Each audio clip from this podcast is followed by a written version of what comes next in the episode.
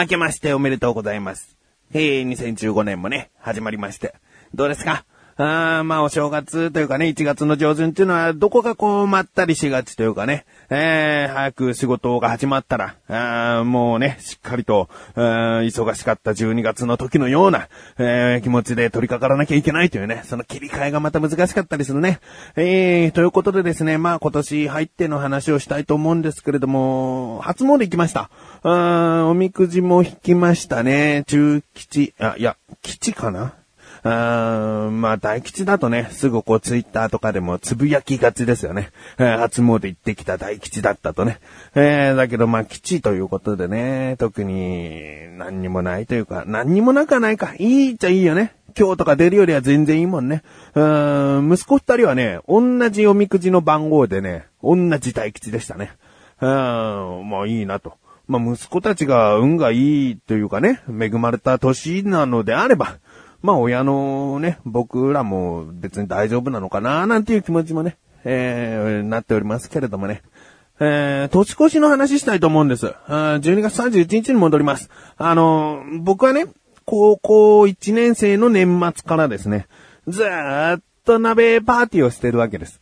で、去年、あ、一昨年か。一昨年だけ、たった一人で、えー年越しをするということになっちゃったんですけれども、まあ、それを除けばですね、もう全部、高校1年生から、まあ、僕は30、今年3になりますけども、何年前ですかね。えー、まあ、10年以上ですよね。15年前ぐらいからかな。あの、とにかくね、年越しにはキムチ鍋ということをですね、やってきたわけですよ。まあ、うんキムチじゃない時もありましたけれども、基本はキムチなんですよ。ね。で、今年もですね、キムチ鍋したいなと思っておりましたが、えー大体ね、友人が年越しでやってくるので、その友人と鍋パーティーということで、キムチ鍋を作るんですよ。うん、だけど、今年はね、友人は誰も来ず、家族だけで年越すということになってしまったので、まあそれでもね、キムチ鍋にしたいから、神さんもね、キムチ鍋好きなので、えー息子たちは辛いものは苦手かもしれないけども、僕が作るキムチ鍋っていうのはね、そんな激辛仕立てにするつもりはないんですよね。普通の市販のキムチ鍋のスープの素をベースに、うーんあと、そのキムチの素、キムチを作る時のキムチの素の瓶とかね、そういうものを入れるだけなので、えー特に唐辛子を追加したりだとか、えーそういう辛味を強調した鍋ではない。だから息子たちも食べれるっちゃ食べれるんですね。現に、あの、食べれました。うんで、そのキムチ鍋を作ることになったんですが、友人とね、一緒に年を越す時の鍋作りっていうのは材料を買い出しに行くところから始まるので、結構ね、まあ、毎年もうこれ入れるよね、これ入れるよねっていう感じで買うんですが、まあ、家族だけとなるとね、神さんにちょっともう、キムチ鍋の材料お願いみたいな感じのことでね、言っちゃったんですけどね。まあ、具はね、聞かれるわけですよ。これ入れるの何入れるのっていうのはね。で、僕が作るキムチ鍋っていうのは、あーキムチ。白菜のキムチ。そして豚肉ですね。牛肉とかいりません。豚肉で肉が多めに食べれればもうそれでいいんです。牛肉はいりません。豚肉。そして、えー、野菜がね、もう一つだけ、あと一つだけ、ほうれん草。これがね、もしかしたら変わってるのか、うん、そんなに多く入れるもんじゃないよと思う人が多いのかもしれませんが、僕が毎年食べているキムチ鍋はもう豚肉と主にほうれん草のキムチ鍋なんですね。え野菜はもうキムチとほうれん草。えーあと追加で白菜は入れますね。キムチと同じ野菜なので、えー白菜は入れますが、もう主にほうれん草と豚肉のキムチ鍋なんですよ。だからもう、それ以上具もいらないっちゃいらないんですよね。あーん強いて言うなら、鶏団子。うん、鶏のひき肉をね、味噌で、えー混ぜて、ネギだの、ごまだのなんだのを入れた、まあ、鶏団子をですね、その鍋に入れて。だから、豚肉、鶏肉、そしてほうれん草、白菜。これだけでいいんですよ。まあ、ベストはこれね。で、僕ね、鍋嫌いじゃないんですけどね、いろんな具が入った鍋っていうのは、どうもね、うん、邪魔。うん、嫌いっていうわけじゃなくて、鍋を食べるってなった時に、いろんな歯応え、いろんな食感あありすぎて、食べづらくなっちゃうんだよね。うーん、その鍋のね、ちっちゃい器に取り分けて、こう、すくった時に何かが、もうこれ白菜食べようって思った時に、なんかがこう、くっついてやってくるでしょ？そうすると、白菜を食べれてないんだよね。結局、鍋を食べてんだよね。な、まあ、鍋を食べてんだけど、うーん、まあ、メイン、そのお箸で取った時のメインのものは自分の食べたいものなんだけども、いつも何か口の混ざり合う感じは同じになるっていうのがね、ちょっとね、まあ、具が多ければ多いほどそういう風になっちゃうから、あんまり具の種類はね、多くしたくなかったの。うん、なかったのっていうか、まあ、あそれが僕の中のベストだったんですが、まあ今回ね、神さんにお願いしたということでいろんな具が入ってきたわけですね。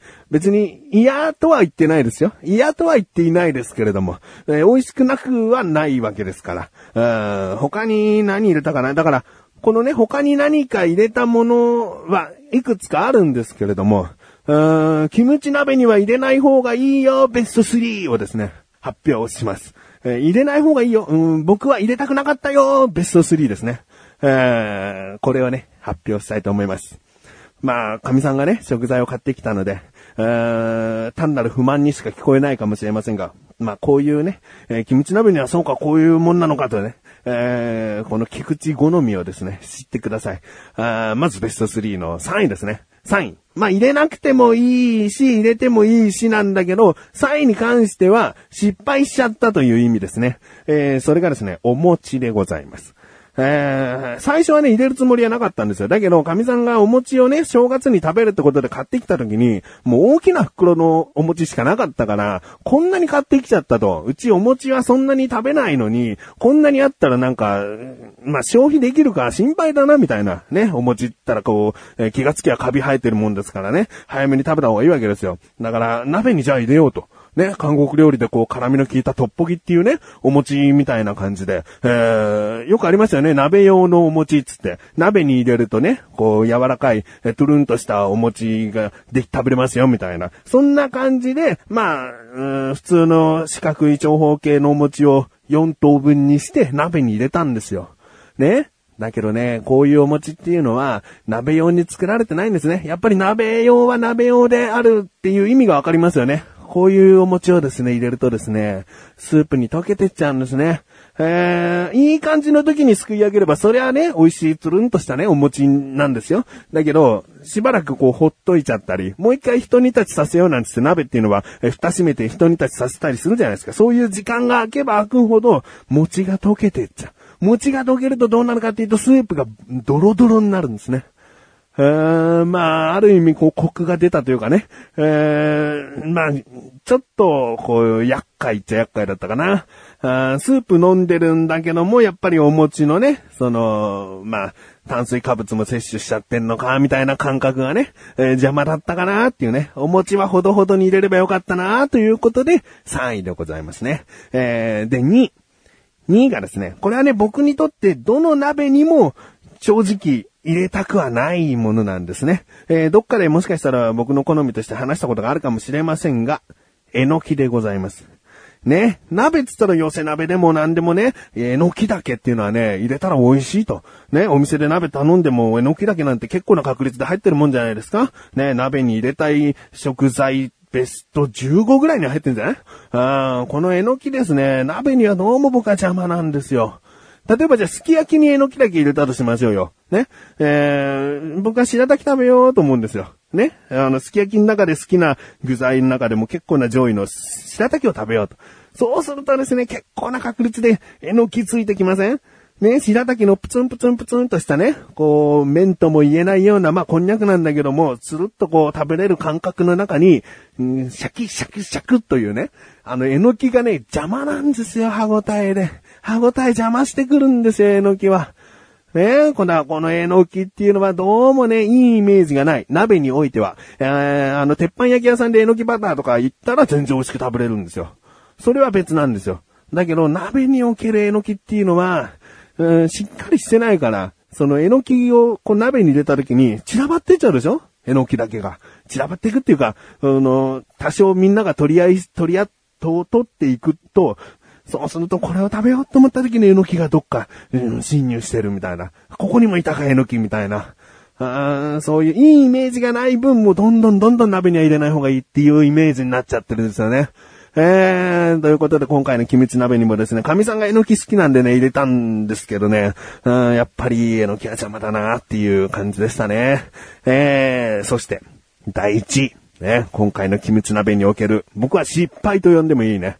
えー、それがですね、大根でございます。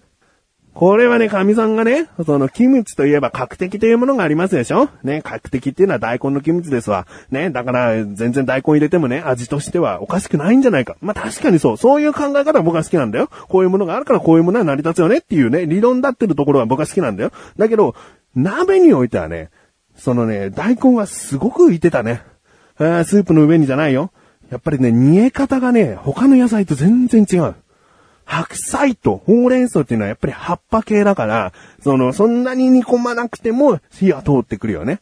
だけど大根っていうのは、もちろん切る厚さにもよるんだけど、まあうちの神さんどんぐらいかな、5ミリないぐらいの、よくその、けんちん汁とかに入ってそうな、そんぐらいの厚さの大根だったんですよ。ね？だけど、なかなか煮えないね。えー、こう、ほうれん草を食べようと思って取った時に大根がくっついてくるでしょ？大根は煮えてないんですよ。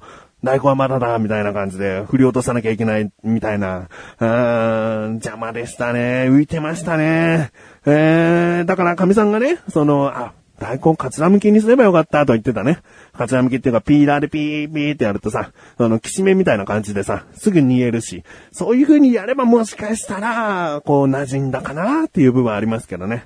えー、大根っていうのはさ、その、水分、水分が多いそして染み込ませにくいっていう部分があって、うん、食べると、この口の中で味が薄くなってっちゃうんだよね。薄いまではいかないけども、その食べようと思った、えー、味の濃さが、なんかちょっと弱くなっちゃうんだよね。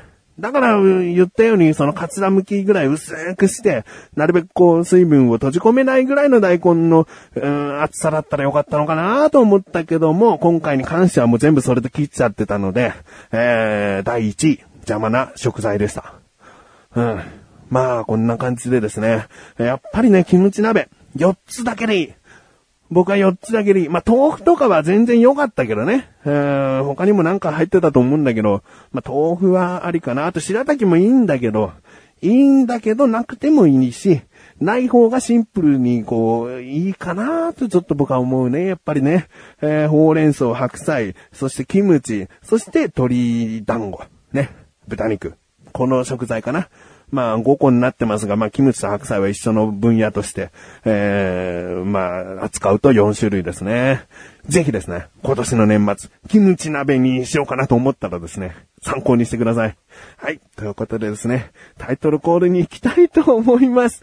えー、今年、一発目ですね。僕は全然こんな話で、今回を全部終わらせようと思ってなかったんですよ。1月4日の、あの、子供と神さんと初めてこう、今年初めてちょっと買い物に行ってきたという話をしたかったんですよ。やっぱね、食べ物の話で長くなっちゃうね。申し訳ない。タイトルコールはする。えー、ということで、キムチ鍋にちょっとこだわりすぎちゃっている自分がお送りします。菊池のなかなか向上心。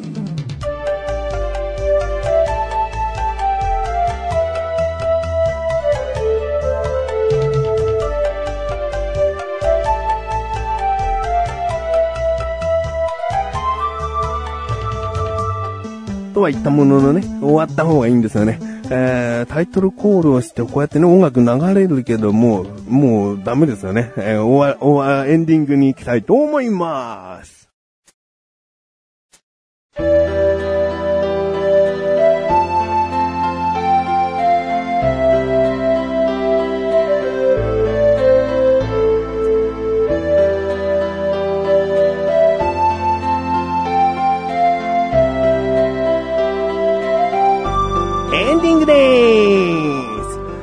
今年ね、しょっぱなからこんなに時間を狂わせるかと。全然時間配分できてないというね。あまあ、こういうことも含めてですよ。ある意味時間配分なわけですよ。ちゃんとエンディングです言って終わるんですから。ね。えー、次回、まあ、また別の話すことがあれば、ちょっと今回話そうと思った話はしないかもしれませんが、えー、ということでですね、今年もどうか、この番組、なだらか向上心でございます。よろしくお願いします。ということで、なだらかおこちゃしゃ毎週水曜日更新です。それではまた次回、お相手は菊池勝利したメガネたまわりでもあるよ。お疲れ様です。